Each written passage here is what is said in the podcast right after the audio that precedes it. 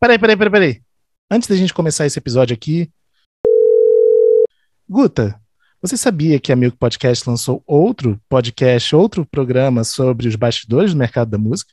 Ah, que novidade bacana. E hoje é que a gente acha isso? Pois é, é só você procurar por Fofocoff e em qualquer plataforma de streaming ou de podcast e apertar o play. Já amei o título, Fofocoff é tudo. então vamos lá, te dou notícias. Não só dará notícias, como eu espero você como convidada também, hein? Convite aceito.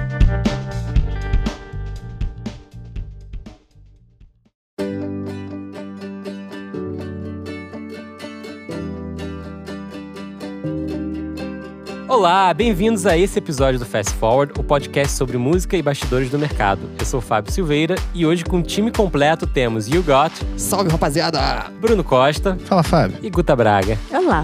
Gente, o tema de hoje é um pouco metalinguístico, já que um dos motivos por que a gente começou o podcast foi justamente esse: compartilhar informação e fazer o conhecimento girar pelo mercado. Nos últimos dois anos, com o boom da injeção de recursos do streaming no mercado da música, houve uma oferta até súbita de vagas para trabalhar no mercado, sem falar nas oportunidades de empreender também. O mercado de música, para dar uma noção, gravada, de mercado de música gravada no mundo, para dar uma noção, segundo o relatório do IFPI, saltou de 14,3 bilhões de dólares em 2014 para 19,1 bilhões de dólares em 2018, um crescimento brutal. Só que aí a gente barra num problema muito sério: a formação de novos profissionais. Cursos fortes de music business continuam muito em falta por todo o país. E para discutir com a gente esse gap e também as oportunidades na educação de música no Brasil, temos conosco aqui hoje ninguém menos que Arthur Fitzgibbon, MD ou Managing Director da One RPM Brasil. Tudo certo, Arthur? Olha, eu achei tão bonitinho. Tudo bem, muito obrigado por me receberem. Obrigado todos. É uma honra, porque eu realmente sou ouvinte do podcast desde o 1, cara. Pra gente é uma alegria saber isso. Falou total. o nome direitinho, foi bonitinho mesmo, né, cara? Nossa, uma vai ganhar um pirulito, cara, porque ninguém acerta, cara. Eu fico tão feliz. O Arthur de 8 anos, Como é que sabe chama? molequinho que era zoado na escola? Eu fico tão feliz com Como é que isso. se chamam de. O Fitz, como é que usam o Fitzgibbon normalmente? Não lembro, esqueci todos eles nesse momento. É. Agora, o pior, assim, pro meu filho. Meu filho, Ricardinho, beijo. É Ricardo Dilser Fitzgibbon. Dilser. Dilser, que é alemão da minha ex-esposa. Aham. Então, você imagina Dilser Fitzgibbon. Eu falo, cara, esse moleque vai ser astronauta com esse É um nome. trava-língua também excepcional, né? É isso aí. Arthur, é, começando um pouquinho a gente falar desse tema aqui, é, houve um, momento ali, talvez, entre 2008 e 2010, mais ou menos, em que é, o digital era meio terra de ninguém, né? Não existia iTunes no Brasil, existiam algumas poucas iniciativas é, soltas, né?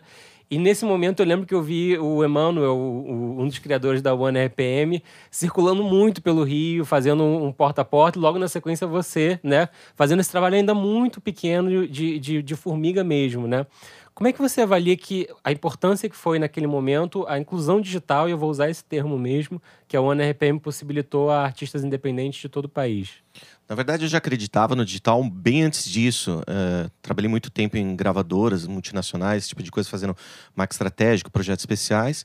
Até que em 2005 eu montei a minha própria empresa, que foi uma das primeiras empresas 360 em 2005, que era a Turbo Music. E, obviamente, eu não era um, nenhum shake árabe, então não tinha um bilhão de dólares. E, e era muito difícil. E o mercado estava mudando completamente. E aí eu falei, cara, eu não tenho grana para entrar da forma tradicional, então eu vou olhar para o lado digital, que simplesmente por questão financeira era mais barato. E eu peguei alguns artistas, na época eu tinha o próprio Ludov, que eu empresariava, estava pelo meu escritório. Depois peguei Lipstick, entre outros artistas. E a solução para trabalhar esses artistas foi ir para o digital. Então a gente bombava fazer ações no Fotolog, Orkut, nem o Twitter, assim, YouTube tinha acabado de nascer, MySpace, e a gente vendia shows baseado em números digitais. Eu queria, eu queria te dar um, um, um troféu Fotolog por ter sido o primeiro a citar o Fotolog em toda a história é desse verdade, programa. E o flogão? Eu tinha, a gente tinha um Flogão. flogão também. É, eu vou parar por aqui, senão a gente vai longe, cara. Tinha- a gente usava essas ferramentas literalmente para poder fazer a promoção e tentar substituir os meios tradicionais. E o que me impressionou era que a gente começou a vender shows, começou a, criar carreiras de artistas. Algumas TVs e rádios tocavam a música dos nossos artistas ali da Turbo, baseado no que a gente fazia no digital. Eu falei, caralho, o digital é incrível. Pode falar a palavra no programa, né? Claro. Desculpe. Depois faz um pi. É, enfim. E aí eu falei, cara, o digital é o caminho. Eu já acreditava ali completamente que era o futuro e que aquela crise que a gente estava sendo imerso, ela ia ter a, a solução no digital. Até porque quando eu, antes disso trabalhava na EMAI e eu já via alguns projetos digitais ainda muito medonhos.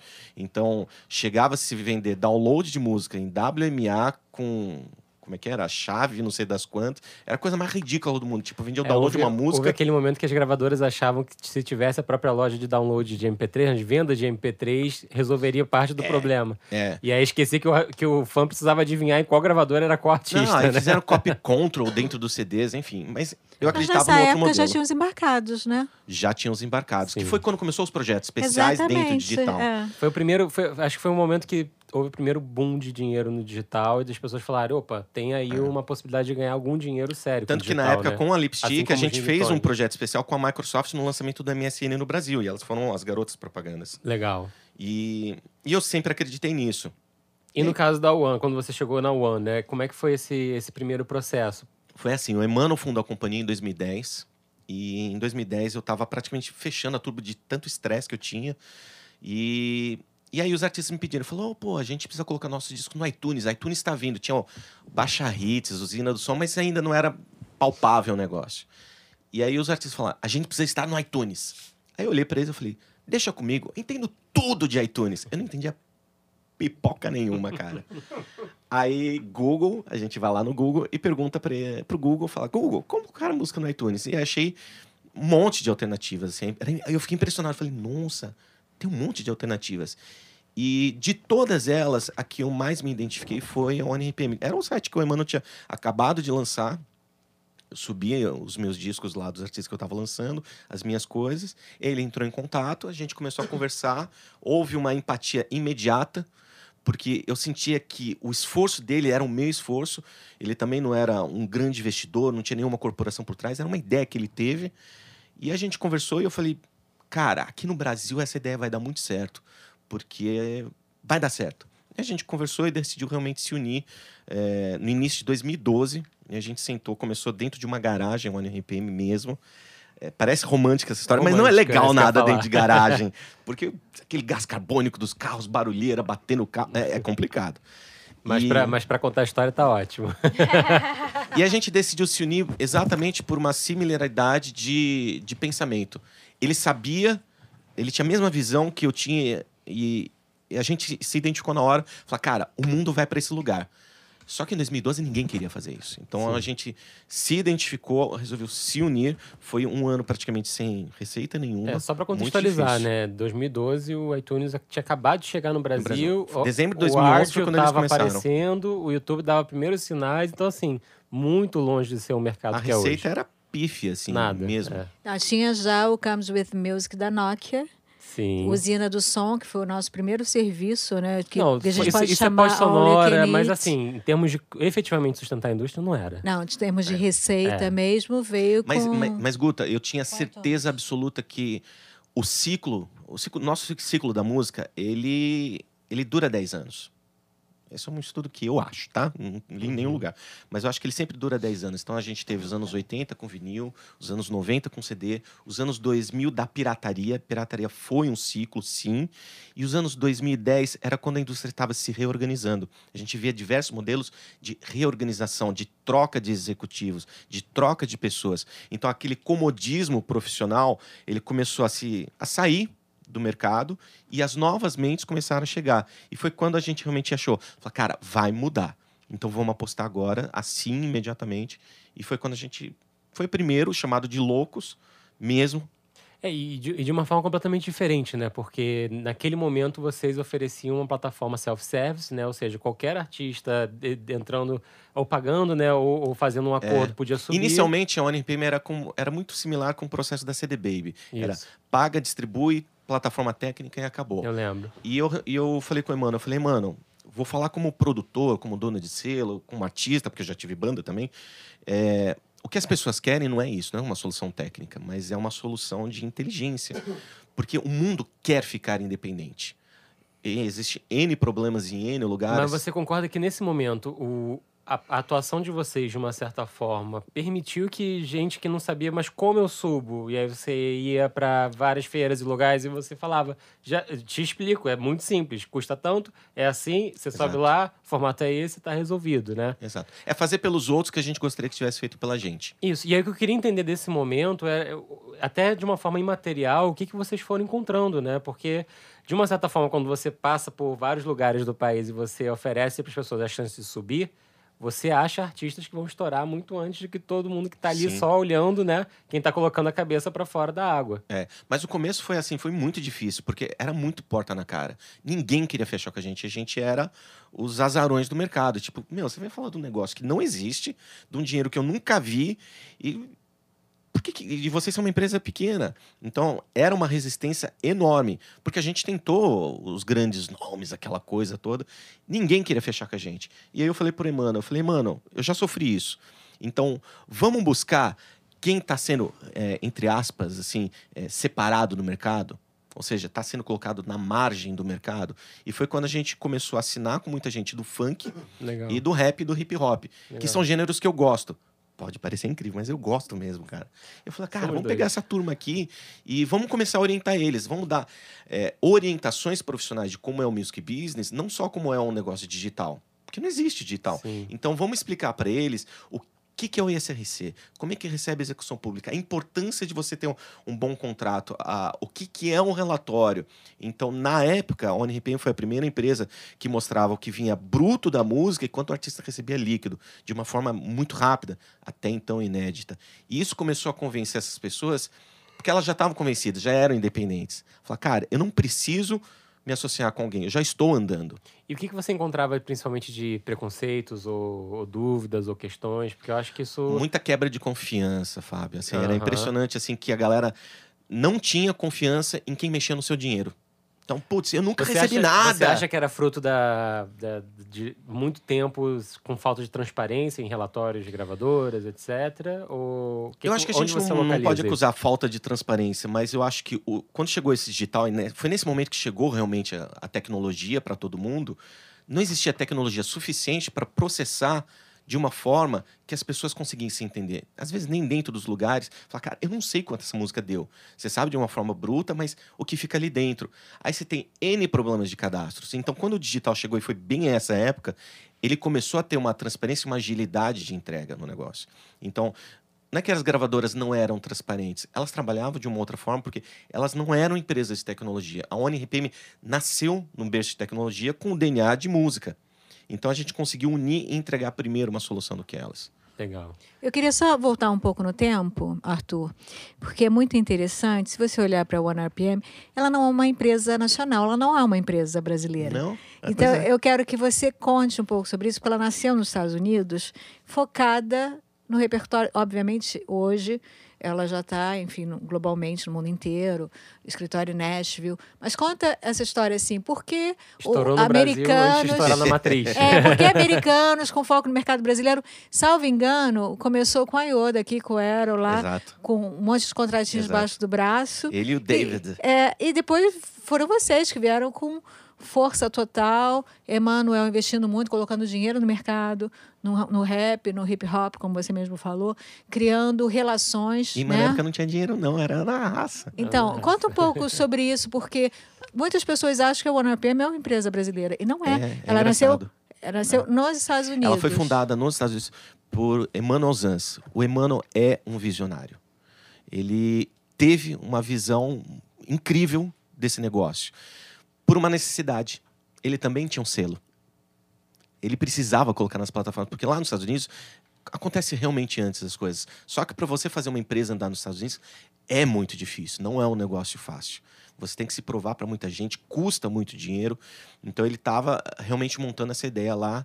Quem escreveu o código de programação na época, toda a parte de programação foi Matt Olney. Foram os dois, eles são realmente os fundadores. E o Emmanuel, eu faço questão de falar sempre publicamente, é um visionário, uma das pessoas que eu mais respeito e admiro no mundo. E, e nasceu em Nova York. Ele veio para o Brasil por uma relação é, cultural mesmo. Ele já tinha estudado no Brasil, já tinha morado no Brasil, já tinha conhecia gente do Brasil, então ele falava até português. Na primeira reunião com ele, eu fui falando em inglês e ele veio falar em português. Eu falei, eita, vamos aí, né? Sim. E aí a gente começou a trabalhar junto. E essa grande explosão da One RPM, eu sou uma das pessoas que fala One RPM. Muita gente fala One RPM. E tem algumas que falam ONERP. Cada um com seu sotaque. É. Não, eu acho sensacional ONERP. Alô, é da ONERP? Eu é da gostei, ONERP, o meu Anerp. amigo. O Anerp, Onerp. essa eu não conhecia. É. E começou a dar um pouco certo aqui, porque eu falei para ele, eu falei, cara, precisamos mudar o modelo de negócio. Esse negócio de ser uma CD Baby não é o que o público quer. A gente não, não é tacadão no negócio. Dá para fazer, mas vamos pensar diferente e vamos criar inteligência para as pessoas, vamos montar planejamento e separar em categorias. Tem gente que vai ser só plataforma técnica e tem gente que a gente vai ter que montar um planejamento. Então a gente começou a desenvolver. E eu falei para ele, uma das coisas que eu mais sentia falta era marketing. Ninguém entendia de marketing digital em 2010. Sim. Ninguém. Eu falava, cara, é simples. Ninguém. Antes disso, eu passei por um monte de outras coisas, entre elas ah, uma empresa chamada Suportcom, e eu coordenava a loja de música da Claro. Era impressionante, ninguém me mandava qual- qual- quais eram os lançamentos das gravadoras. E quando alguém me mandava, era capa o negócio. E eu falava, e mano, ninguém fala com as plataformas. Vamos começar a pedir para eles uns espacinhos ali de promoção. E aí quando entrava, bum, aparecia. Então a gente começou a ganhar destaque na Apple e na Ardian na época. E aí isso começou o, o bafafá na rua. Então a gente abrasileirou a One RPM. É, e criou uma ponte, né, nesse sentido, para quem não sabia como chegar e achava que tinha que passar por um longo processo de gravadora, né? nesse- Exato. Nesse ponto. É, a partir desse momento que- vocês começam a, a fazer esses artistas, é, que, criarem essas pontes, esses artistas começam a dar certo, né? É, que, que você encontrou de dificuldades, assim, em relação a eles, em termos de dúvidas, questões e até em termos de equipe, né? Porque a gente tem que falar de, de preparação de, de pessoas para trabalhar com isso. Cara, sabe o que que eu me senti às vezes parecendo? Sabe aqueles é, pastor na Praça da Sé que fica com a Bíblia falando e ninguém dá a mínima atenção pro cara? Porque eu ficava falando, o digital é o futuro, só faltava eu estar com a Bíblia junto. Ninguém acreditava. Eu falava, meu, esse negócio não vai dar certo, mas tudo bem, você quer minhas músicas? Tó. E aí a gente tinha que convencer as pessoas porque havia uma desinformação generalizada. O, o nosso meio da música, não só no Brasil, mas de uma forma muito glo- global, ela tem uma ansiedade extrema. Ele quer o resultado agora. Ele vai fazer o negócio que o cara fez e deu certo na semana passada. Isso é muito doido. Ele não quer. Ah, não tá dando certo? Ah, então faz se quiser aí, cara. Putz, tá dando certo, preciso dar resultado amanhã, meu amigo. Sim. E aí isso era a maior dificuldade. Era o processo de reeducação das pessoas que havia um business, que ele precisasse ser sustentado e que isso ia durar a médio e longo prazo. O primeiro grande artista que a gente fechou, que eu realmente tomei um susto, foi o Gabriel Pensador, em Legal. julho de 2012, se eu não me engano. Então, o Rossato, que era o empresário dele, a gente conseguiu. Eles não deram a mínima bola, mas me deram o disco. E foi super bem na Ardion. Eu não vou falar números, mas assim, mas na época eu falei, nossa, vamos comprar um almoço essa semana, cara. Tipo isso. e, e aí foi quando eu percebi, eu falei, cara, se um Gabriel Pensador tem necessidade, hum, podemos pensar maior, podemos pensar grande. Mas a gente tinha que reeducar as pessoas.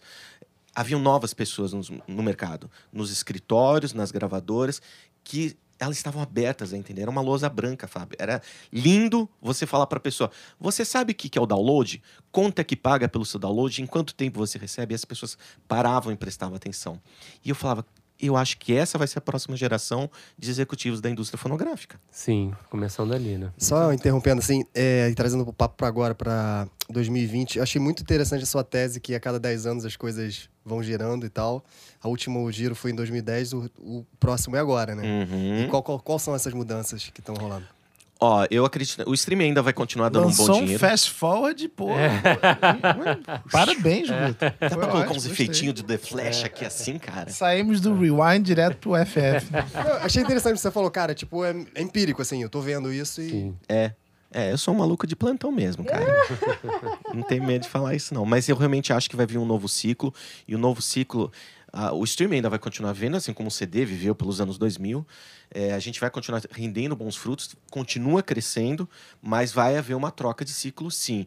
E eu acredito que a audiência do artista vai valer ouro. muito mais do que o plays. Então, está mudando o processo de publicidade. Desde o ano passado, já se gasta mais de 50% de dinheiro da publicidade global no digital do que na mídia tradicional. Foi a primeira vez que isso aconteceu. Global. Isso não vai diminuir. Então vai começar a mudar esse dinheiro. Esse dinheiro vai vir para o digital. Como que você vai trabalhar essas marcas, essas mídias, essa publicidade? Então, o artista que consegue conversar com seu público, reter ele, não é ter um milhão de pessoas, mas você ter mil pessoas capacitadas, engajadas e falando diretamente, isso vai valer muito dinheiro.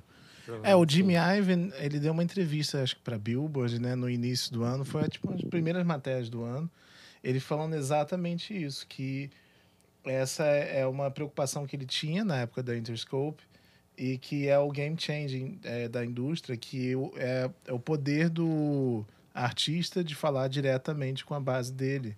E a, dependen e a dependência e.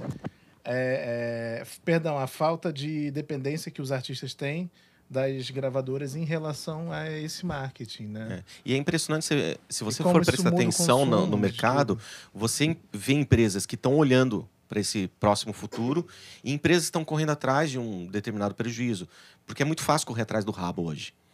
Então, se fazer uma distribuidora digital é legal, mas há cinco anos atrás Uhum. Tanto que na ONRPM nós não nos consideramos nem uma agregadora, nem uma distribuidora digital, apesar da gente fazer esse trabalho. O nosso nome correto, técnico que a gente gosta de levar, é uma desenvolvedora digital.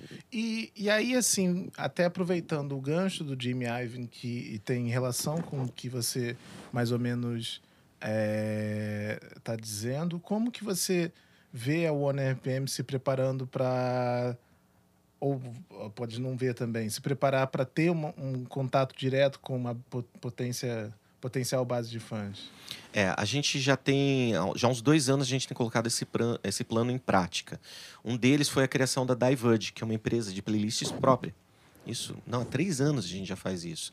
Então, a gente criou uma empresa de playlists, onde a gente coloca dentro das plataformas e gera uma audiência própria. Então, nós temos playlists de 300 mil pessoas, 200 mil pessoas, 100 mil, são 180 playlists a cross-platform que a gente trabalha. Uhum. Isso é uma audiência própria. Sim. É uma audiência própria médio, porque é um pouco própria no sentido de que você não depende 100% do editorial dos serviços. Exato. Mas a sua audiência está diretamente nos serviços também, Exato. né? E eu acho que essa é a maior preocupação, como que você fala é, sem depender desses intermediários, né? Porque, é, por exemplo, quando a Audio fechou uhum. né, é, o serviço, muita gente ficou sem playlist e, e pessoas que eram populares lá ficaram né, sem essa base. E aí, e até assim, comentando, a, a Jo falou no episódio anterior que tá voltando essa moda de, de hot sites e, sites de, de, trabalhar o CRM Sim. É, direto nessa parte de e-mail, até para você poder ter o um contato direto da pessoa, né? O telefone, o que quer que seja. Sim. Né? É, existe alguma, algum algum incentivo na OneRPM a nível Existe. institucional para isso? Existe. A gente já tinha um, um, serviço que era, desde o comecinho, que eu achava maravilhoso, que era o e-mail em troca de um download. Eu achava maravilhoso. Eu fiz isso pro meu selo na época. Eu nunca, nunca fechei a Turbo Music, ela tá adormecida. Mas eu lembro que uma vez a gente fez um download é, em troca de e-mail com uma banda que eu tinha lá, que é o Ramires, que eu amo de paixão. E, cara, a gente pegou muito e-mail. E a gente depois fez uma ação de newsletter, depois trabalhou esse tipo de coisa. Hoje a gente tem um negócio chamado pré-save, que é uma ferramenta maravilhosa. Tô... tem, todo mundo tem pré-save, mas a gente não, não cobra nada. Não... O pré-save faz seguir o perfil do artista, faz seguir uma playlist que indica do artista, faz adicionar música que vai ser lançada à biblioteca do cara, dá nome, e-mail, idade e cidade do cidadão. E como que vocês trabalham essa, essa lista depois? Então, ela fica disponível para o artista. Então, o que, que a gente faz? A gente tem dois modelos de trabalhar. Ah, vocês disponibilizam Sim. esse mailing list Sim. depois? Fica dentro do painel de controle. Né? Legal, legal. legal. Mas mais do que isso, a gente está realmente preocupado com essa construção de audiência. Então, a gente capta também todos esses e-mails globais. E aí a gente começa a criar uma base. Então, vamos supor, a gente lançou Roupa Nova. Ah, uma música nova agora em dezembro, eles estão com a gente, o catálogo inteiro veio. Lançamos, teve 22 mil cliques, se não me engano, um número similar com isso. A gente pega esse meio, a gente sabe que são pessoas que gostam de roupa nova. Então, se eu for lançar uma coisa muito similar com roupa nova, eu já sei exatamente que base impactar. Só que você multiplica isso por 280 mil artistas que a gente tem. Então 280 você... mil? Peraí, pausa. é. Pausa dramática. Peraí, pausa é ótimo. Mas tá longe do que a gente quer, Fábio. Tá. É, Estima-se, no, no, pico do MySpace, existiam 400 mil artistas em atividades no Brasil, musicais. Sim. Se a gente tem 280, Pô, tá longe ainda do meu Brasil, objetivo. Você tá falando de milhões, Brasil, né? Você tá falando de milhões, né? Em termos de audiência, né? Se você juntar todos é os artistas. É muita gente. É Sim. muita gente. Então, a gente realmente ainda tá muito... É, precisando amadurecer o nosso mercado. Mas essas ações é uma delas. Então, a gente segmenta por público, a gente faz o processo de redes sociais, a gente investe em mídia. Isso é muito doido. Então a gente tem a, a Diverge, a gente investe em mídia, mídia tradicional mesmo, para promover as playlists e acumular mais gente para poder falar ali. A Isso... gente tem parcerias com rádios e com televisões, veículos de mídia. Sim. Então tem os estúdios que a gente tem, quando a gente for fazer uma transmissão live, a gente faz parceria com algum veículo de mídia e fazer uma transmissão junto pelas redes sociais do cara. Isso, isso tudo, de uma certa forma, é conhecimento, né? E Sim. aí, a, a para mim, a pergunta que fica, assim, com um mar de estudo tão vasto quanto esse, 280 mil artistas, é, qual é o, o, onde, quais são os conhecimentos que você acha que faltam hoje para o artista é, trabalhar e você já falou um deles, né? Um é ansiedade, beleza, né? Isso aí é inerente. Mas onde você acha que estão os verdadeiros buracos, os gaps nesse, nesse trabalho? Por incrível que pareça, ainda, ainda o básico é a maioria, a maioria das dúvidas. Então a gente tem uma parceria muito forte, tanto com o UBC como a Abramos, de explicar o que é o ISRC. Porque nas plataformas digitais é, não, se, não tem obrigatoriedade do ISRC. Mas a gente pede. Então, quando a gente está cadastrando música, aparece um pop-up gigantesco ali falando: você tem que ter no ISRC. Não sabe? Clique aqui, saiba mais, blá, blá mas as plataformas elas podem entregar, gera um código qualquer, não registra, não é o registro de ISRC. Então a gente tem que explicar para as pessoas que o ISRC rende execução pública. É, para quem não sabe, é o CPF da música. Exato. Sabe? É, esse é um, é um problema assim básico. O outro problema assim extremamente básico, o artista acha que lançar a música está resolvido o problema. Ele não faz um processo de planejamento, de lançamento, nem de comunicação. Então a gente criou uma ferramenta de analíticos diários ali e é engraçadíssimo. Às vezes o artista ele pega o link e divulga. E você vê um pico no dia que ele divulga. Aí você fala, pô, mas por que teve esse pico? Porque teve divulgação, pôs no stories do Instagram. Sim. E o cara não faz mais. Sim. Não, mas eu já coloquei uma vez esse mês, eu não posso ficar pedindo para meus artistas. Porra! Mas na hora de divulgar hambúrguer e pizza que chegou no delivery, todo mundo, né? Recebidos da semana. Cara, é sério, eu vejo uma...Esse é um fenômeno, assim, que me, me traz um pouco de indignação. Eu acho que pizzaria e hamburgueria, cara, eles mandam muito bem, porque a galera divulga de bobeira. Cara, eu vejo assim, tal, não sei se é por causa da minha, minha recente bolha, mas rapper, cara é assim, é, é assim, é. é rapper com milhões de seguidores no Instagram. E aí fica fazendo, sabe, divulgando. Ah, vou fazer um clipe aqui. Ah, eu recebi cinco pizzas. Vou fazer mil stories para falar da pizza. É. Sendo que esses artistas não entendem que, cara, se você, sabe, faz um, uma parceria com uma marca, você vai ganhar muito mais dinheiro. Não, tem... teve um sertanejo recente que a gente pediu, falou, ó, oh, cara, tem duas semanas pro lançamento da tua música pré-save todo dia. Então faz dois stories por dia até lá. Beleza, fez o primeiro dia duas vezes e deu pico lá, 14 mil pessoas no dia. Eu falei, caraca. Agora vai. Agora vai. Segundo dia, nada. Aí a gente começa a cobrar. Terceiro dia, nada. Quarto dia, nada. E a gente, poxa, bicho. Não, é que eu tava viajando, tava fazendo show não sei aonde.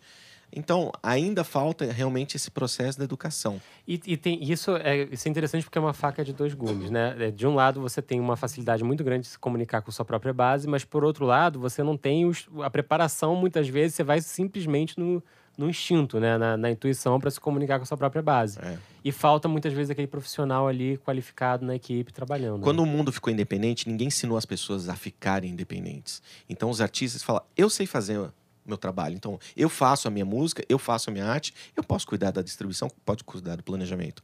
E esse é realmente um erro. O artista, ele acaba realmente se focando no mundo artístico. Sim. Ou ele se foca numa coisa, ou se foca na outra. Sim. Então, é muito difícil encontrar um artista que faz as duas coisas ao mesmo tempo e bem. Sim. Então, é preciso achar uma pessoa boa. Eu acredito que o sucesso ele vem de quatro pilares. O primeiro deles é o talento. Isso tem a ver totalmente com a educação. Porque se você não tem talento, o que, que você faz? você se profissionaliza, você estuda mais, você vai praticar. Então você vai ter um talento bacana. O segundo é a equipe. Você tem que ter uma equipe boa com você. Quem é essa equipe? Não é o cara que fez Harvard. É uma pessoa que é inteligente, que ela entende a sua necessidade. Às vezes é o teu colega de infância. O cara fez, ah, ele fez economia no nas, qualquer lugar aí. Tá tudo certo. Desde que o cara entenda o processo de, do negócio, da estrutura, essa pessoa pode te ajudar ali. E se você não tem, você procura. E se essa pessoa que você procura, você pode ser seu amigo de confiança. Ah, ele não sabe. Vai estudar. Tem tanto livro, tem tanto cursinho, tem tanto webinar aí para poder fazer, podcasts maravilhosos. é, o terceiro é o financeiro. Você tem que ter uma estrutura financeira. Então, quando você tem esses, essas três uh, pilares, se abre a possibilidade para o quarto acontecer. Contabilidade, uma parêntese aí, porque o que o Arthur falou é super importante. Contabilidade de música não é para iniciantes. Não. não. E aí você tem a sorte que ela só vai acontecer se você tiver esses três pilares muito seguros. E o principal deles é equipe. Você tem que ter alguém trabalhando com você. É uma pessoa de confiança que entende a tua verdade. E, e por falar em equipe, é, a, a, a One RPM, né, com, com o mercado dando o salto que ele deu, que a gente relatou aqui no início do, do programa, é, precisou crescer muito rápido. Você estava falando aqui fora do ar que já são mais de 100 funcionários né, na One RPM hoje. É, Quantas vagas hoje você tem abertas? Só para dar um. Ah, tem pelo menos umas sete. É, é raro ter um setor da, da, da, né, de mercado de indústria que tenha tantas vagas abertas e é. continue crescendo. Então, de fato, o mercado da música tem esse crescimento. Mas onde você acha que está o principal gap? Eu sei que educação é, é, é um X da questão, porque a gente teve que, em três, quatro anos, ensinar um mar de gente a trabalhar no mercado que nunca tinha sabido nada sobre isso, né? É, é engraçado você falar isso porque antes da ONRPM, o meu filho tinha acabado de nascer, era recém-nascido. Eu fui pedir emprego em todas as gravadoras. Ninguém me deu emprego, cara, muito louco. Não, não tem vaga, a gente tá Mas demitindo. ninguém contratava nessa é, época. É, outro, é, outra, é outra história. E hoje, boom, né? A gente tem uhum. um monte de, de vagas necessárias. Onde você busca esse, esse profissional atualmente? Tem dois tipos de profissionais que são, que são o nosso foco. Primeiro é interno. Então, hoje a gente tem hoje uma entrada de pessoas na ONPM, porque é uma, é uma, empresa grande, então a gente tem muita gente vindo pela parte do operacional, pela vaga de estágio, esse tipo de coisa. Bem a característica primeiro emprego. E a pessoa começa a entender a nossa necessidade, nosso sistema. E aí, essa pessoa é a primeira que a gente olha para poder fazer um, um plano de carreira lá. Que a gente foi muito cobrado ao longo dos anos pela própria equipe. Então, a gente começa a fazer isso.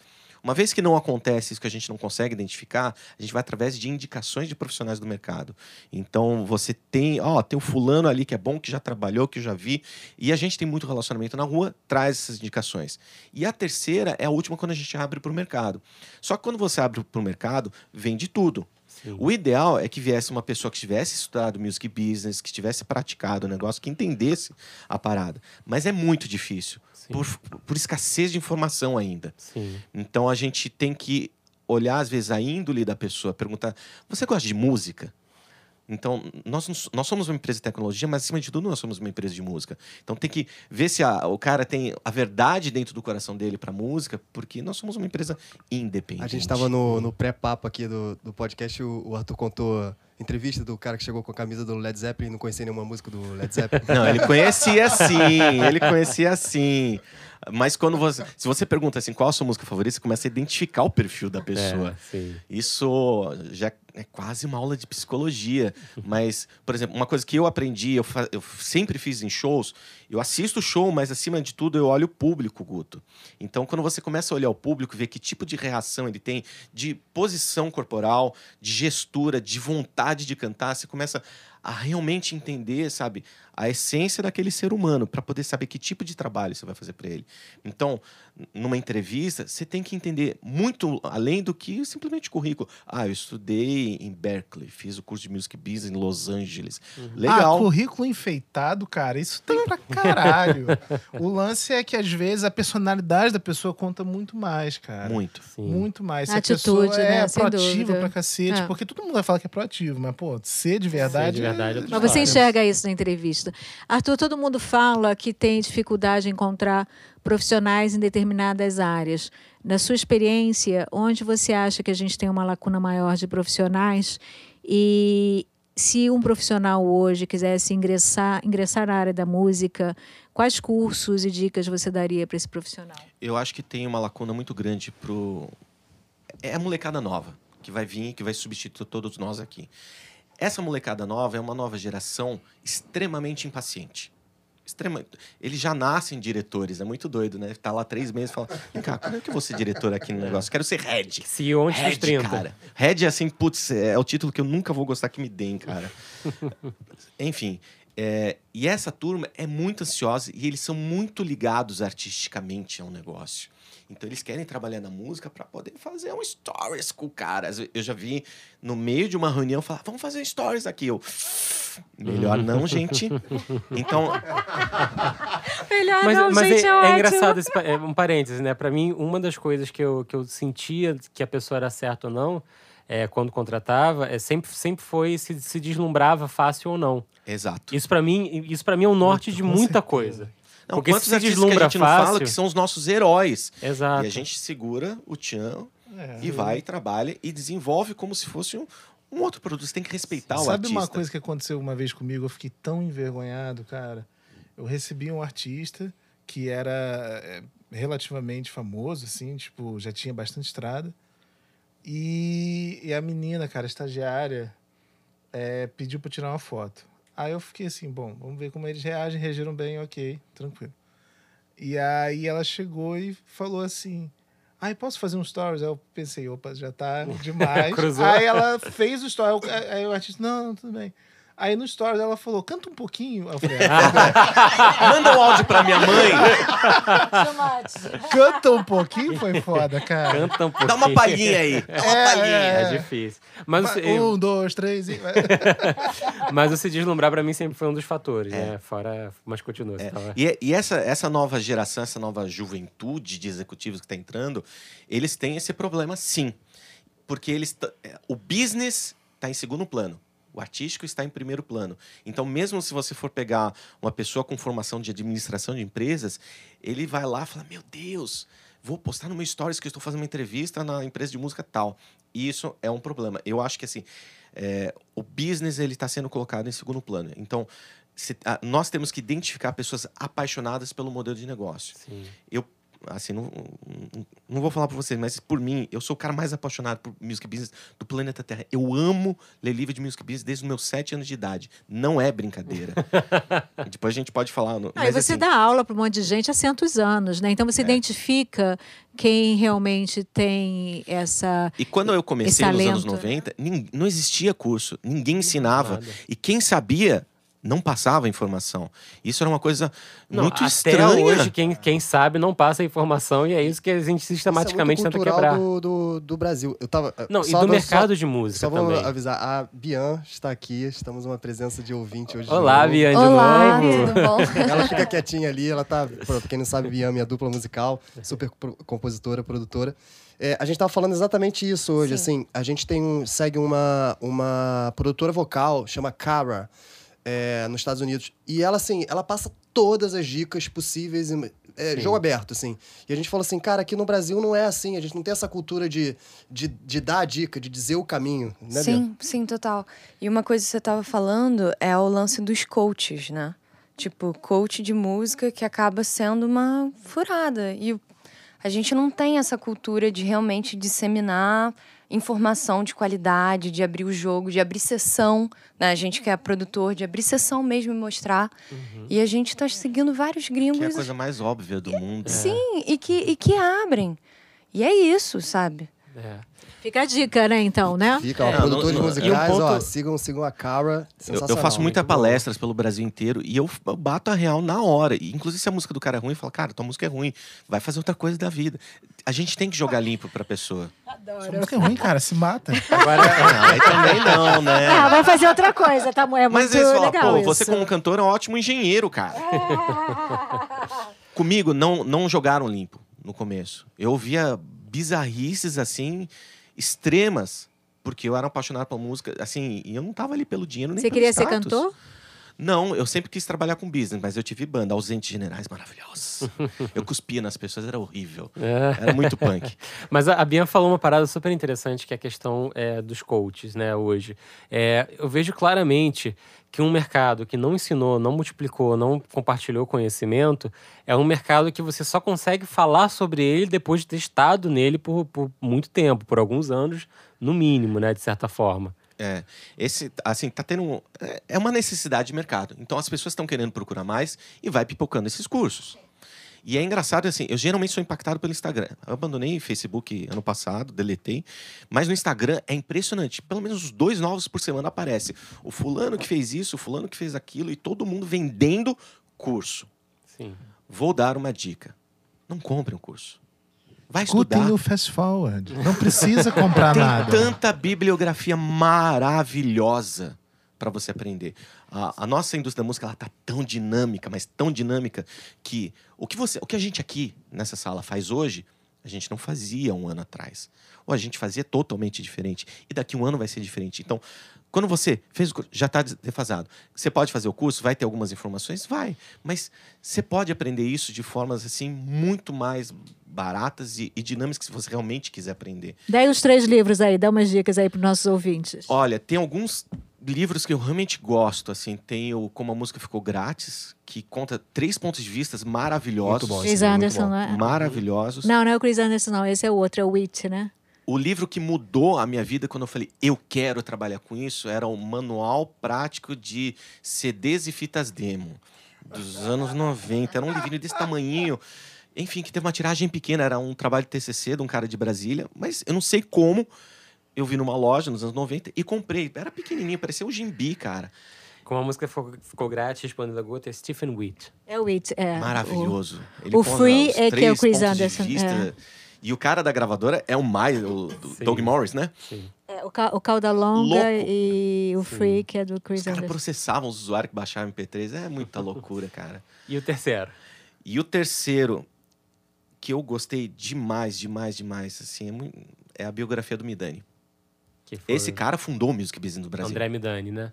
Ele fundou a, realmente Esse tem- Music Business esse no tem Brasil. Ele transformou, PDF. empacotou e falou, peraí, dá pra fazer uns trocos aqui. e eu, eu adoro fazer uns trocos, cara. Esse eu tem em acho que PDF no Google. Ele teve problema com alguém, né? Teve, teve. Aí Quem tá- era? Eu não lembro. Eu também não Ele teve um lembro. embrólio aí, e aí depois É. alguém publicou Mas isso acho em que já não PDF. está mais. Estava no site dele para download gratuito. Acho que não está mais. Mas não é um, um livro difícil de achar. Porque ele conta exatamente a paixão que ele tinha pela música, a paixão que ele tinha pelo business. Nem brasileiro o cara era. Ele era sírio. É, e como ele identificou isso, como que ele conseguiu emprego e como que ele foi empacotando a bossa nova, a, a música brega dos anos 70 e como ele financiou muito da MPB também, a criação da Warner. É maravilhoso realmente a biografia dele. Tem inúmeros livros, tem um outro livro de um futurista que é o Gerd Leonhard. Ah, ele tá no 2005. Brasil, né? Ele vai vir, Inclusive, acho que em né? abril ou É, fevereiro. Luciana Pegori até divulgando Recomendo. umas coisas dele aí. É, e é o livro The Future of Music Uhum. Que eu li em 2005 foi quando eu decidi encerrar minha carreira como executivo da EMI e montar a Turbo Music. Esse tá baratésimo no Kindle. Tem, tem inclusive, se eu não me engano, acho que em audiolivro ou alguma coisa total. assim. E cursos que você, que você conheça ou tenha visto por aí? Tem o curso da PUC, que é maravilhoso, que PUC vale São a pena. Paulo PUC Rio? PUC Rio. PUC E Rio. é o é. Música e Negócios do Léo Feijó. Sim. Você sabe que eu comecei no mercado da música por causa desse curso? Sim, eu sei. É, em 2006 eu, eu trabalhava no Instituto Gênesis da PUC, e aí eles tinham feito o estudo da cadeia produtiva da música, e eu era um funcionário, estagiário ainda. Peguei o livro e falei, gente, mas vocês não querem fazer nada com isso aqui, não? Não dá para fazer um curso de extensão, alguma coisa? Ah, vê lá se você consegue então montar. Aí fui ajudando a montar, a galera foi, foi incrível. O Aranha dirigiu e, e foi aí que saiu. Aí terminou a primeira edição, João Augusto da DEC falou: Você não quer vir trabalhar comigo, não? Eu Ele falei, visionário. "Quero." O João é visionário. Esse cara o é João bom. é um visionário. Olhou pro Fábio e falou: Esse cara é Mas bom. esse, o legal é que esse curso existe até hoje, num formato bem diferente. Ele chama Música e Negócios. é, e eu acho que tem, tá aberto agora, vai começar uma nova turma. Ele, ele tem uma ou duas turmas por ano, Vai dependendo do começar começar agora, dia Se eu 4, não me engano, foi inclusive. nesse curso que a Guta me levou e eu conheci Ex- Guto, certo? Exatamente. Fascinado que o cara falando de marcas ali. No tempo que você tinha caramba. tempo pra mim. Aí eu falei assim: vamos lá na PUC, eu vou te levar pra conhecer uma pessoa incrível. Pô, Lembra disso? bronca até em podcast. né? Vai ter uma DR Você vê gente. que o João realmente era visionário, porque, pô, lá atrás identificou o Fábio, que hoje é editor-chefe do Fast Forward. Então é, Tá vendo? é, é uma, uma visão incrível, cara. Não, Esse cara é bom, desde pequenininho. Eu recomendo ó, aquele filme, o documentário que fizeram sobre a DEC. Que eu não É que ainda não tá nome. disponível. Cara, infelizmente. eu assisti É no cinema, eu literalmente chorei, derramei uma lágrima de É emoção, lindo. porque eu tenho uma história com o João, porque nós trabalhamos juntos na Abril Music, e depois o Ludov foi artista DEC. Lembro muito. Eu tenho muita paixão por toda a família Ramos, Que legal. é, e aquele... é- é- seria um livro. Sim. Transforme aquilo num livro, que eu- é um que eu recomendo. Sim, mas eu acredito que esse documentário deve, deva sair esse ano. É um documentário bem incrível, so- feito durante os 15 anos da. os 20 anos da gravadora, na verdade. Só salientar, assim, como o poder do curso, né? Tem quatro pessoas aqui nessa sala que foram ligadas e a gente se conheceu através curso, desse é. curso do Music Business, Business da PUC Rio. É, era uma parceria com o Instituto Gênesis, eu não sei se ainda... Sim. Ainda Sim, ainda ainda é. É, eu, da, eu dava, na minha vida passada, eu dava aula lá de Music Branding. Assim, Sim. tinha um, trava num outro mercado. um mercado Recomendo o mais de- livro de Guto Guerra, Music Brand, muito bom. Obrigado, Olha. obrigado. Edição, acho que tá esgotado, as duas edições, assim. Tem que, tem que fazer Tem um piratear. E-livro, Vou piratear. audiolivro, por favor. E eu, eu dava aula de music branding lá, conheci a Guta, a Guta levou o Arthur numa aula e o Fábio era monitor, ou Monitor. diretor do, do Era, curso. né? exatamente, bem dentro Então, da segunda o- edição. você vê o, o- como, É. como o curso, o Arthur falou, é um lugar que une as pessoas dentro do, do, do mercado. Com e, certeza. e seis, sete anos depois estamos aqui no Fast Forward. Outro- É, eu não conheci nenhum de vocês lá, mas tudo bem. É, porque mas é onde curso você estava? É, forte, fui né? vencido, voto vencido aqui. Ele, ele- o, Onde Bru- você o faltou Bruno, nesse dia, né? o Bruno só aprende na prática. Ele acha É. que ele é a Eu- favor da prática. Eu gosto também, eu gosto também de curso, mas é, eu acho que tem que ter casca também, né? Sim. É, e o segundo curso que eu recomendo era um curso que até então tinha em São Paulo, de pós-graduação, da Anhembi Morumbi, sobre produção fonográfica. Sim. É, eu tive o prazer de ser convidado para ser um dos professores, fiquei três anos lá.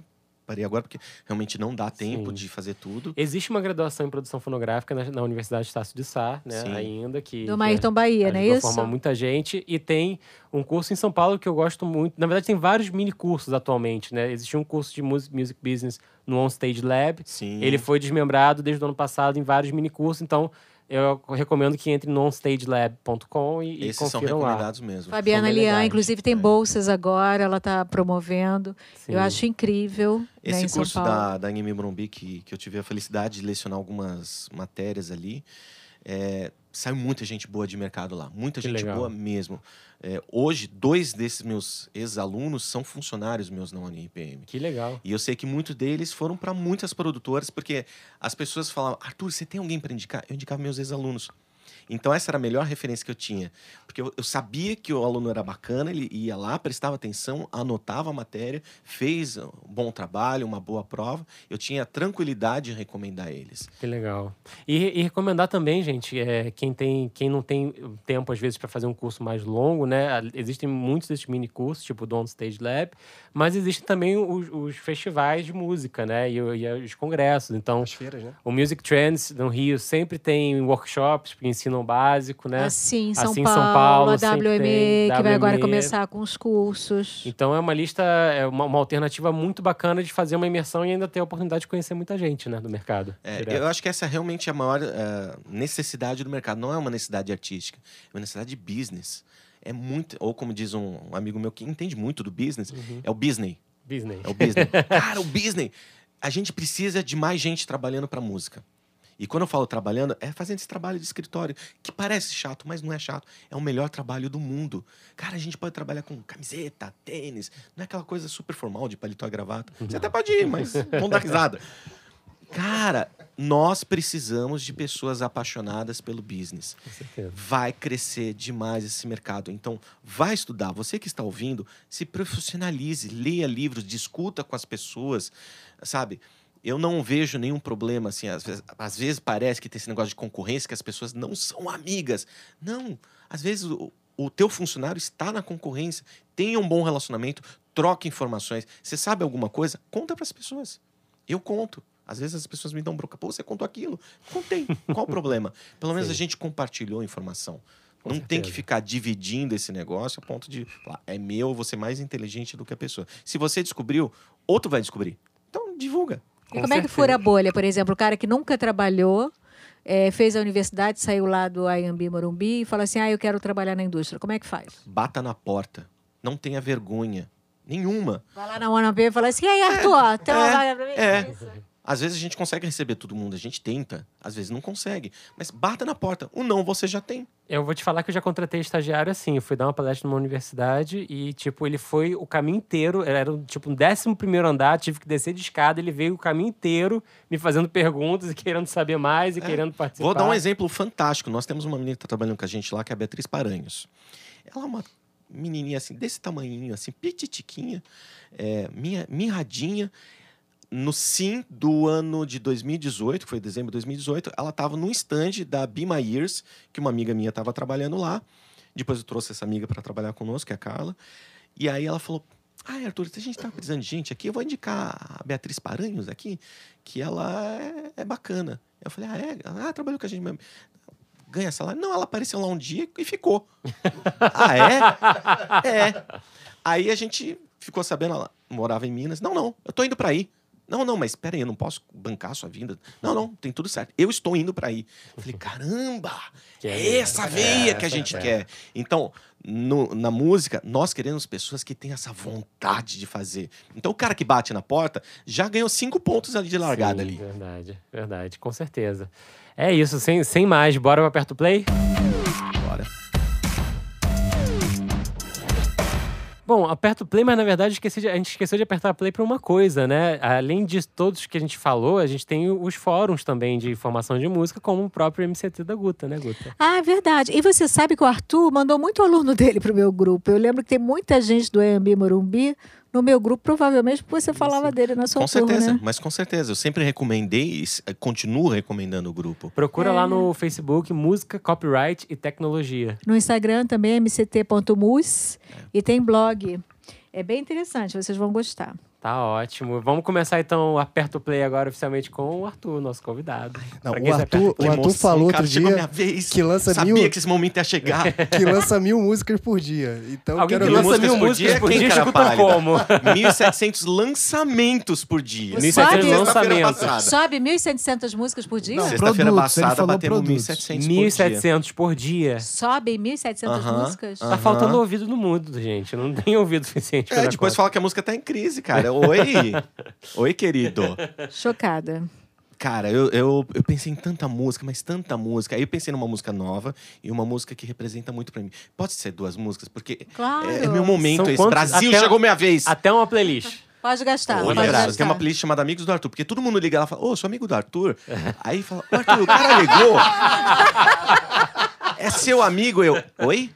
Não, eu não sei. Aí você fez uma playlist com esse nome? Tem, tem lá playlists Amigos do Arthur, eles vão pondo lá. Mas enfim, vamos, vamos foco, foco. Tem duas músicas que eu queria colocar aqui. Uma é de um artista que já tinha sido lançado para outro lugar, mas a gente pegou ele bebezinho, pititiquinho. E eu, pessoalmente, me identifiquei demais com ele. Eu fiz questão de todo o planejamento de marketing, toda a estratégia, desde que ele entrou lá até hoje, é escrita ainda por mim. Eu cuido com um microscópio dele que chama Gustavo Mioto. Eu realmente acho incrível. Ele é uma pessoa maravilhosa. A família dele é uma coisa incrível. Eles realmente confiam na gente de uma forma assim muito legal, muito legal. Então eu queria, não aperta o play, colocar Gustavo Mioto, despedida de casal, que essa é uma música maravilhosa que eu gosto dele. A gente acabou de lançar e eu tenho um orgulho danado de trabalhar para ele, mesmo, mesmo. E a segunda música, posso falar já? Segura, ou faço Manda suspense? brasa, não. É uma música que é, é muito importante para minha vida, que é uma música que a gente lançou pela Turbo e que até hoje eu continuo ouvindo e tenho paixão. É daquelas que a gente, se tá limpando a casa, você sai rodando o peão ali, que é a lipstick com cada segundo que eu tinha. Olha que legal, muito Olha. bacana. Muito bacana. Guta Legal, Braga. legal que o, o Instagram do Arthur também tem isso, né? Ele coloca umas letras de música e você vê que tá, o teu momento, a música tá, tá É, dizendo o teu momento. Né? Eu, eu, em redes sociais, eu sempre faço um post com uma música, isso há anos. Foda-se se alguém vai ler ou. É pra mim. Então, eu tenho trilhas sonoras. Isso Legal. é bom e ruim. Porque depois passa um momento, aquele momento ruim, a música é boa, mas aí você. Enfim. É associada, né? É. memória, uma É igual perfume. Perfume e música realmente transportam você para um lugar. Então, eu sempre faço posts lá, seja no Stories ou no. Eu sempre indico uma música para saber o mood. Eu sou tipo um, um editor de playlist próprio. Eu já fiz isso muito com música da Lineker, porque eu ficava vendo Lineker pelo YouTube, ficava viajando, aí escrevia a letra que eu Aí achava é bom para dar massa. indiretinha também, É, essas coisas. é Aquelas super, indiretinhas. super, Ver se super. Aquela moça entende. Agora eu tô numa nova fase, então eu só faço dia D agora. É, Uh! estamos sabendo. Mas quem você aperta o play nesse programa? Então, eu aperto play para um produto maravilhoso que eu recebi só o teaser, fiquei até meio frustrada, porque eu vi o teaser achando que era o clipe inteiro, que é lindo, chiquerésimo, em preto e branco. Aí fui pro YouTube e falei, não, agora eu quero ver o, o vídeo inteiro. Fui pro YouTube e não achei. Mas fiquei ouvindo no Spotify. Aliás, a gente podia ganhar uma grana no Spotify, que a gente só fala de Spotify, né? Nesse, nesse podcast. Ah, é, o produto é Caetano e Ivan Sacerdote. Eu não conhecia ele, quer dizer, o Ivan Sacerdote, obviamente. E a produção é do próprio Caetano e tem outro produtor também incrível, que eu não lembro o nome. Como é que é? Letieres Leite. É lindo, né? O, o- o produto ficou lindo. Incrível, E, né? e acabei de descobrir que agora temos todos os vídeos. Então, vou fazer a É, quem playlist de tiver. vídeos. que- e e esse, esse show vai começar a rodar também, com mais um músico de apoio e vai ser super bacana. Ah, é? Quando vai começar essa? Começa em, come- quem tá escutando a gente provavelmente já vai ter já vai ter passado, que vai ser o primeiro show 8 de fevereiro no Castro Alves em Salvador, mas vai rodar ainda. Incrível, maravilhoso. Caetano, tá de parabéns. Muito Bacana. Bruno, pra quem você aperta o play? Então, eu, eu preciso confessar o seguinte. Todo, toda gravação de programa eu tenho o plano A e o plano B. E o plano B eu sempre já faço pensando na Guta, né? Pra salvar caso a Guta, né? Precisa de um plano B. Hashtag expondo aqui, né? Obrigada, amigo. I Exposed. love you. A gente precisa de vídeo desse momento, cara. Vocês não têm ideia de como é delicioso ver isso aqui. É, mas aí, assim, eu não vou mentir, eu tô ouvindo em loop ainda o que eu recomendei no programa passado, que por acaso gravamos ontem. Então eu expondo novamente aqui. É, gente, a gente tá com uma dificuldade porque a gente tá gravando alguns por semana e chega uma hora que é, não tem mais play pra apertar. Viramos uma máquina de produção. Mas- Alô, sucesso! Mas a- aproveita e repete então o seu play para as pessoas Eu saberem. continuo ouvindo Theo Catsman. Eu realmente gosto muito de Wolfpack e, e é isso. Muito eu também bom. gosto. Aliás, estão atualizando nossa playlist? Como é que tá isso? Pergunta pra ele. Eu acho que tem uns. Minions lá, cara, atualizando aí. Um Tem. abraço, Vitor. Ele agora só faz reunião. Ele descobriu outro dia. Cara, Por É, favor, e- atualize a nossa playlist, né? Isso é uma demanda da nossa o Vi- audiência. O Vitor, o Vitor toma conta com carinho. Ah, Ele... então pronto. E o Got, você? É, quebrando a tradição, não vou falar de música latina hoje. Ah! Não, cara, eu vou, vou falar de. Não é. Vou aproveitar que o Arthur aqui, eu sei que. É jabá, é jabá. É jabá, é jabá, é jabá. Eu sabia. Alô, Brasil! É jabá, é jabá. Mas assim, é super justificado, porque é uma artista que eu não conhecia pessoalmente, não conhecia, só conhecia de nome e tal. E ela teve aqui semana passada no estúdio, gravou uma música e eu fiquei de cara com ela. É uma artista muito foda, muito foda. Asi, uma menina do rap. É, tô sabendo. Cara, acústica, muito legal, procurem. muito legal. Eu, eu não conhecia ela pessoalmente, assim. E a menina chegou aqui, cara, é uma máquina de letra. Assim, quem presenciou a- o que rolou aqui no estúdio, assim, você pega um violão, você toca qualquer coisa, ela é uma metralhadora, assim. Melodias muito legais. Asi, um beijão pra você. E a Asi lançou é, essa semana uma faixa que é um feat com dois artistas, John MC e Oik, é a faixa Embrasadão.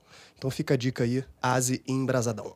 Bacana. Eu tenho uma recomendação só. É, é um disco que é daqueles que você coloca pra escutar e quando você vê, você terminou o disco e foi uma delícia. É um disco pra quem gosta de folk.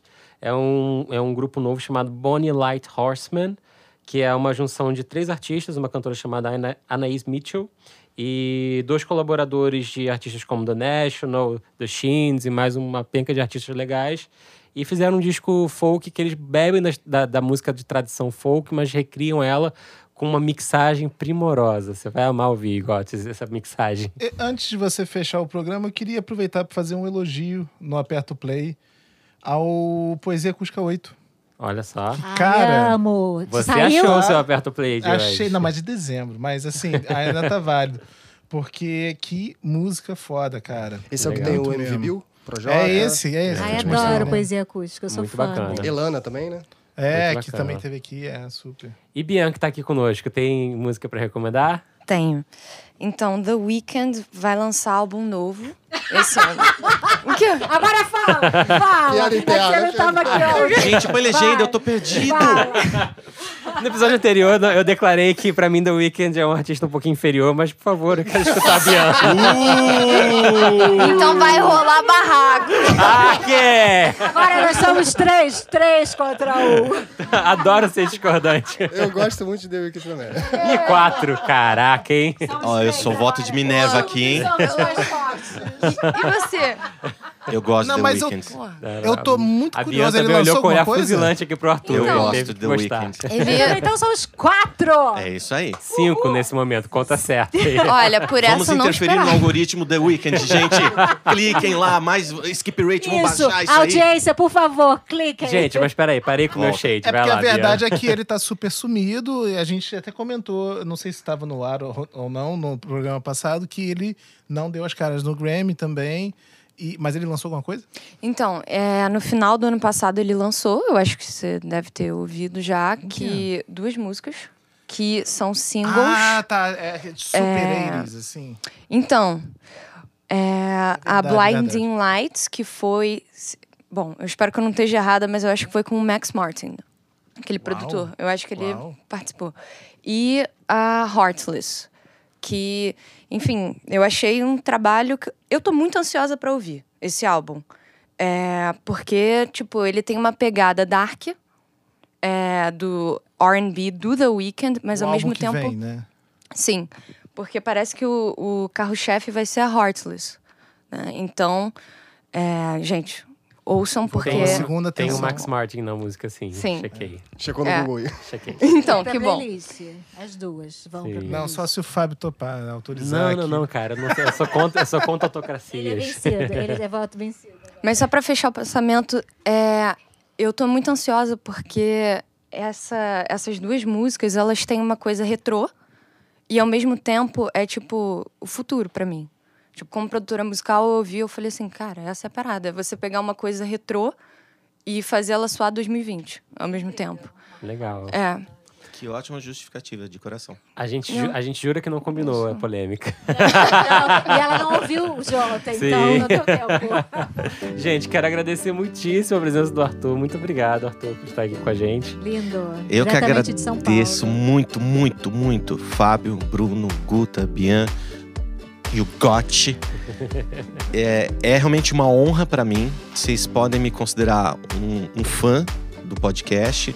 É, eu falo isso pessoalmente e corporativamente, porque eu falo em nome da ONPM. É uma responsabilidade muito grande falar isso, porque são mais de 100 pessoas que são alimentadas pelas decisões e o que a gente fala aqui em público. Vocês fazem um trabalho de esclarecimento vital para o futuro da, da música brasileira, porque as pessoas que ouvem e assimilam essas informações são as pessoas que vão trabalhar amanhã conosco, para nós, ou nós para eles. Então, continuem esse bom trabalho, não parem. O que eu puder fazer para poder realmente apoiar vocês vai ser feito e isso tá registrado e Você gravado. sabe, você sabe quem, quem vem aqui depois vira consultora extraoficial do programa para várias pautas, né? Então aguarde nossas ligações e Uai, WhatsApp. eu já, eu já não era? Eu não- você não me considerava ainda? É melhor encerrar então, gente. Valeu, até a semana que vem. Tchau, tchau. O FF Podcast é produzido por Fábio Silveira, Bruno Costa, Guta Braga e YouGot.